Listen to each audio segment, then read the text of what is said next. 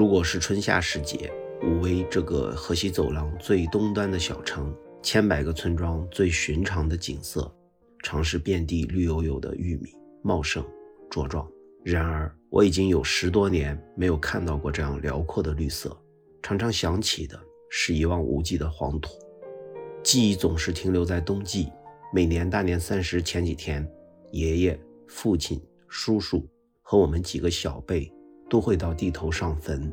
据说那里埋着我的先祖们。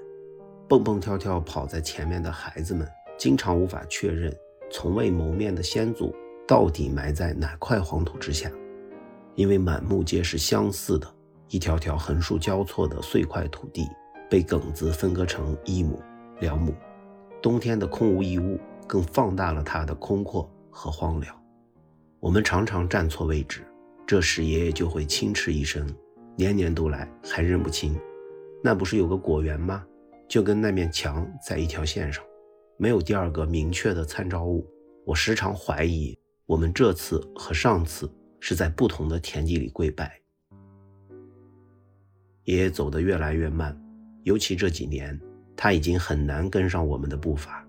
父亲就会发动便利的三轮车，拉上爷爷和一些上坟必备的用品，先行出发。我们兄弟俩和叔叔边走边聊天，时不时还要停下来等落在后面嬉戏打闹的小弟弟、小妹妹。上坟的仪式很简单，爷爷在他认定的那个位置就地画一个圈，我们在圈里烧纸钱，拜一些点心水果，撒一些酒水，有时候也会点一支烟。通常爷爷会说一些简单祝福的话，也会祈祷先祖保佑我们家人一切顺利、平平安安。纸钱在助燃的玉米秸秆上跳跃着，有时一阵风吹过，纸灰顺势腾空，大家便都很高兴，都说先祖们来取钱了，已经听到了我们的祷告。我记得清楚，小时候每次上坟，都是我和爷爷围坐小桌踏纸钱。模具有五十元和一百元两种，刻着民国银行的字眼，也许是方便先祖们花钱找零。爷爷还会拿白纸钉纸硬币，后来便不再自己踏了。每次祭祀前，父亲都会提前从商店买回来一沓沓印刷好的冥币。早几年主要是黄色、白色两种，这些年都变成了彩纸，已经不太会出现硬币和五十元。更多是一万元，甚至还有金元宝。我想，我肯定感叹过，这要是真钱就好。现在想来，冥币的贬值速度其实也是很快啊。每次上坟，爷爷都会从圈里的纸钱中分出两小沓，一沓烧给那些我们更遥远、陌生的亲戚们，一沓烧给没人管的破头野鬼，让他们不要抢劫我们的先祖们。等所有的祭祀物品燃烧殆尽。我们最后跪地磕三个响头，上坟就结束了。不记得这样的祭祀进行了多少年，只是每一年，无论在哪里，外出的我们都会在腊月底赶回家。我最近一次来这里是二零二零年一月十八日的晚上，这一次比任何一次都隆重、热闹，也悲戚。这一次，我们一起送走爷爷。这可能也是我们最后一次来这里上坟。时间发展到二十一世纪的第二十个年头，地广人稀的西北小镇终于也迎来了公墓时代。爷爷要去新的家了，我们以后再也不会来这片荒凉的耕地上祭拜了。而这一切，我们要通过撒灯的方式告诉另一个世界的人，也要让这些闪动的火光把爷爷引向他的新家。我们也都知道。某种意义上，这也是一种诀别和残忍的警示。爷爷已经是另一个世界的人了，要走自己的路，不能再在人世间徘徊留恋。发丧的古老传统还保留着，十多个身着道袍的人坐在临时搭建起的高台上，念念有词，吹吹打打。道袍上非卖品的字眼，魔幻而又现实。祈福、招亡、渡桥、撒灯、送殡。一整套流程从暮色时分一直持续到午夜，时而是喃喃的谁也听不懂的说辞，时而唢呐响起，一众跪在硬土地上的孝子贤孙应声而泣，院子里坐满了不知是沉痛还是唏嘘的左邻右舍，他们和我的爷爷在这个村子里共同生活了一辈子，可能以后还要继续生活下去。有些陌生的面孔，我似乎只是第一次见到；而有些熟悉的面孔，我却早以为他去了另外的世界。大人们互相宽慰着，都说老人选的时候真好。快过年了，儿孙们都能回来了，村里出去打工的青壮年也都回来了。他安心离开，我们尽心过年。奶奶告诉我。爷爷过世前一周，去镇上的银行取了六千块钱，说今年过年我可能会带女朋友回来，这是给孩子的红包。但他不知道爷爷放在了哪里。爷爷终究没有等到那一天。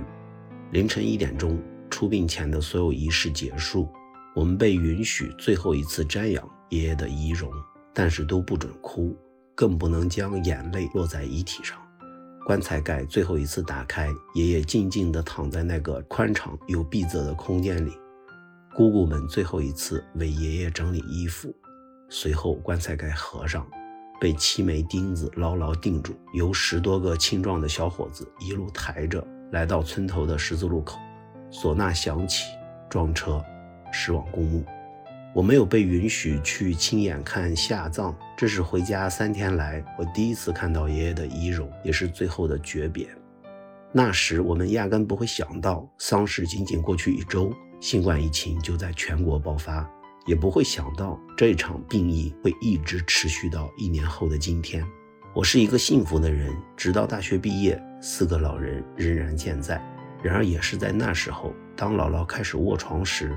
我就开始焦虑和害怕死亡，我特别害怕接电话，尤其害怕在非正常时间接到家里的电话。就是这短短几年，在一个个非正常电话中，姥爷走了，姥姥走了，如今爷爷也走了。爷爷过世这一年里，我数次想写下纪念的文字，更多时候却是刻意回避，不愿意重新打开文档。有时走在路上。有时在梦中，不自觉的就会莫名涌上哀伤。我发现我敲下来的是记忆中和爷爷聊天时听到的那个苦出身，十多岁还穿不上裤子的爷爷，是奶奶口中从小吃够了不识字的亏，珍惜每一片带字的纸页的爷爷，是父亲口中每天早上早起给要上班的他开门的爷爷，是叔叔姑姑们眼中那个从小就失了父母。没有弟弟，孤苦伶仃在这个世上讨生活的爷爷，是亲戚们口中善良、故人也幸福的爷爷。他们眼中的爷爷那么真实，却又似乎都不是我和爷爷的故事。我时常会想，八十六个春秋，爷爷究竟给我留下的是什么呢？我只是觉得爷爷带走了我的一部分，但不知道那是什么。有一次看到一个豆瓣网友说。当逝者离开后，与他有密切关系的那个你，也一同离世了。这部分分离其实是与自己的分离，因为你不会对任何一个人做出面对逝者时的表情、心情、神态。也许这也是我下笔这么踌躇的原因吧。一直以为人生三十年里，我已经学会了和死亡告别，尤其是在离家的十多年里，其实每一次回家，都会和家乡的距离。一年比一年遥远。以前我总会说，面对死亡我不惧怕，觉得死亡和活着一样，只是人生在世的一个瞬间。这些年一连串的告别以来，尤其是今年疫情后，我似乎觉得自己又开始怕死了。但仔细回过头看，这一年又有一个不那么明显的变化。以前总是喜欢古的东西、旧东西、古墓、古建筑、人文的景点去了不少。今年仿佛又回到喜欢自然了，喜欢爬山了，也开始关心起草木了。社交变少了，和父母朋友的联系也有意识的多了起来。我不知道这是不是爷爷带给我的改变，我也不知道自己是否有了足够的勇气随时告别死亡。可能还是怕死，怕分离，但这次好像不太一样了，带着一点无畏，也有一些无畏。死亡是个永恒的宏大命题。而我们只能独自去告别。地铁口出来已经夜色渐浓，这是今年最冷的一周。我裹紧脖子，沿着熟悉的路线低头往前走。就在拐到巷子里的那一刻，猛一抬头就看到每天路过的报刊亭，早早挂起了对联“福”字。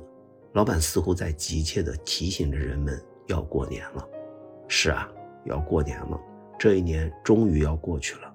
只是疫情还在肆虐，不知道今年是否还会如期回家。如果回家，还能赶上年三十的上坟吧。这一次，我们还会是一家人乘着一辆大车，只是车上永远少了一个人，而少的那个人从此成了被祭奠和怀念的主角。这一次再也没有人轻斥我们，每年都来，怎么还是认不清路？我想他再也不会担心我们会走错路、认错地了。